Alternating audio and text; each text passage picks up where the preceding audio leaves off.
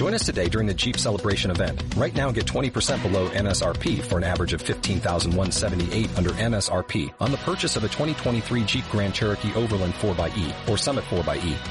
Not compatible with lease offers or with any other consumer incentive offers. 15,178 average based on 20% below average MSRP from all 2023 Grand Cherokee Overland 4xE and Summit 4xE models in dealer stock. Residency restrictions apply. Take retail delivery from dealer stock by 4-1. Jeep is a registered trademark. Señora alcaldesa y corporación municipal, hijos predilectos y distinciones municipales, autoridades, escritores, editores, turolenses, amigos.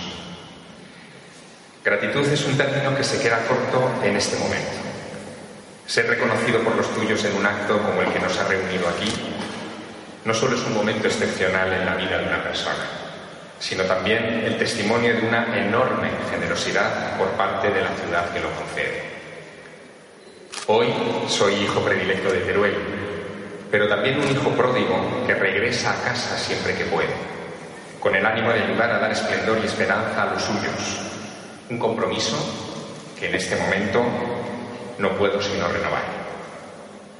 En mi caso, lo saben bien mis padres que están presentes aquí, dejé esta ciudad en el verano en que iba a cumplir 15 años. Creedme, nunca he llorado tanto como en aquellos lejanos días. En ese final de curso de 1985 dejaba atrás, empujado por circunstancias familiares, mis recuerdos de infancia, mis primeras incursiones en la radio, mis amigos de la biblioteca pública, mis compañeros y maestros del colegio y de los campamentos de verano en Albarracín, y todas aquellas pequeñas y grandes cosas que durante los primeros tres lustros de vida configuraron mi identidad como persona. Y es precisamente de identidad de lo que quería hablaros esta tarde. Todo lo que somos, todo, se fragua precisamente durante esos primeros años de vida. Es ahí donde construimos buena parte de la leyenda personal que definirá cómo seremos el resto de nuestra existencia. La mía, por cierto, tuvo algo de profética. Tomó cuerpo al otro lado del viaducto, expresión muy turolense, en el edificio donde hoy se encuentran los estudios de la cadena SER, en una noche de tormenta, rodeado de monjas, en lo que fue la antigua maternidad de San Fernando. Nadie podía imaginar entonces que las noches misteriosas, la radio y hasta las monjas, lo digo por mi querida Sor María Jesús de Ágreda, protagonista de la primera novela, serían claves en el futuro de aquel bebé. Rainer Maria Rilke, uno de los poetas más importantes en lengua alemana, escribió que la verdadera patria del hombre y de la mujer es la infancia. Como ya supondrán, no puedo estar más de acuerdo con esa sentencia.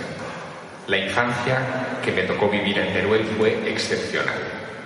Crecí en un lugar en el que los niños podían ir solos desde muy pronto al colegio, recorrer el carril rumbo a las viñas o a la ciudad escolar, mis dos centros escolares en esta ciudad, en las mañanas de aquellos inviernos fríos de los 80, era maravillarse al pasar bajo el último de los arcos huérfanos del acueducto, pero también asombrarse ante la infinita escalinata que conduce al cementerio y que a mí, siendo tan pequeño, se me antojaba como una enorme e infinita escalera de Jacob. Ya saben, esa que según la Biblia soñó el patriarca bíblico camino de Arrán y por la que dijo haber visto descender ángeles del cielo. Desde entonces, mis ojos siempre han mirado más arriba que abajo. Y en eso, como no, tiene mucho que ver esta ciudad. Aquí aprendí a mirar las estrellas e incluso a maravillarme con la Vía Láctea, que todavía es visible en sus noches más oscuras.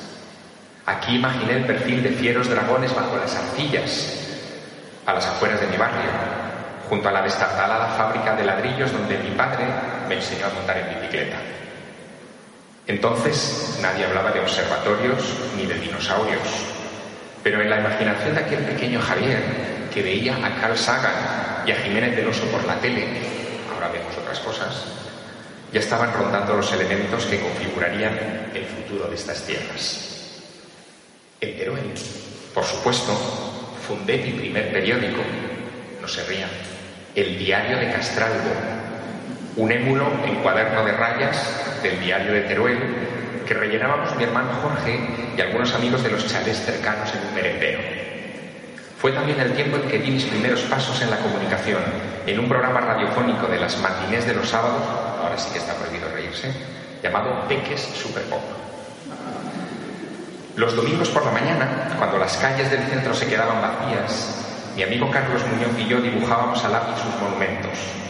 Aquí asistí a mis primeras conferencias e incluso soñé con darlas algún día. Y por supuesto, aunque nunca lo haya confesado públicamente hasta ahora, no muy lejos de esta iglesia de San Pedro, escribí mis primeros libros. Son, lo aviso por mis editores de Planeta que también me acompañan hoy, obras que nunca daré a imprenta, como El Triángulo de la Muerte, el misterio jamás resuelto por el hombre, o El Fantasma del Castillo de Fontible. Cuentos ilustrados y encuadernados que redacté con apenas diez años y que algún día, eso sí, descansarán en el legado que lleva mi nombre y que se está construyendo desde hace más de una década en vuestra biblioteca pública. Todo esto, pues, forma parte indisoluble de mi identidad, de mi paraíso más íntimo, pero también del vuestro.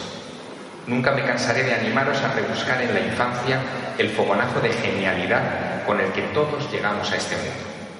Esa luz que nos acompaña desde niños como la estrella del escudo de Teruel lo hace con el toro.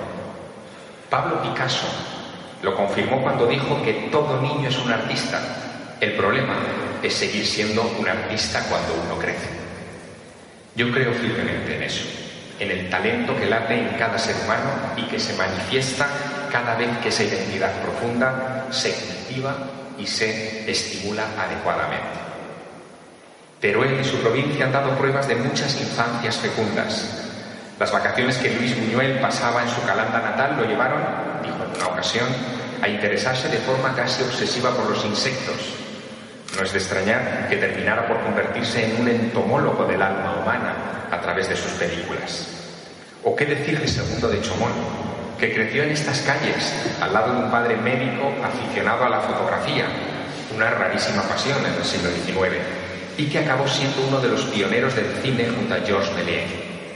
O de Antón García Abril, aquí presente, querido hermano predilecto, que siempre ha sabido captar en el éter, en las nubes, en eso tan invisible que es la imaginación, sus maravillosas composiciones y ha obrado la magia de hacerlas descender a tierra para compartirlas con nosotros. Aunque por suerte para el justo equilibrio que debe imperar en el universo, no todos somos hijos en las nubes. También tenemos hermanos brillantes con los pies muy en tierra, como Manuel Pizarro, con quien hoy me honra también compartir este honor de hijo predilecto, y que tan presente ha tenido siempre las necesidades de una tierra tan necesitada como la nuestra. Todos ellos, de un modo u otro, cada uno a su manera, vislumbraron esa misma escalera de Jacob que conecta el talento y lo mundano, el cielo y la tierra en estos pagos. Quizá nuestro secreto, si es que en esto hay alguno, es que en Teruel solo se vence si se desarrolla esa visión especial que nos permite superar las dificultades y que invita a desarrollar una personalidad imaginativa. En definitiva, Quiero creer que me distinguís como hijo predilecto porque he conservado intacta el alma de aquel niño curioso que dejó Teruel sin irse nunca del todo hace 33 veranos. Un niño al que no le falta imaginación para seguir recorriendo la plaza del Torico a diario cuando quiere. Para eso tenemos imaginación. Y vislumbrando historias de dragones y caballeros en cada rincón. Un niño, en definitiva, que un día sí soñó con ser premio Planeta de novela, pero que ya veis, jamás imaginó recibir el honor que hoy me concedéis. Muchas gracias.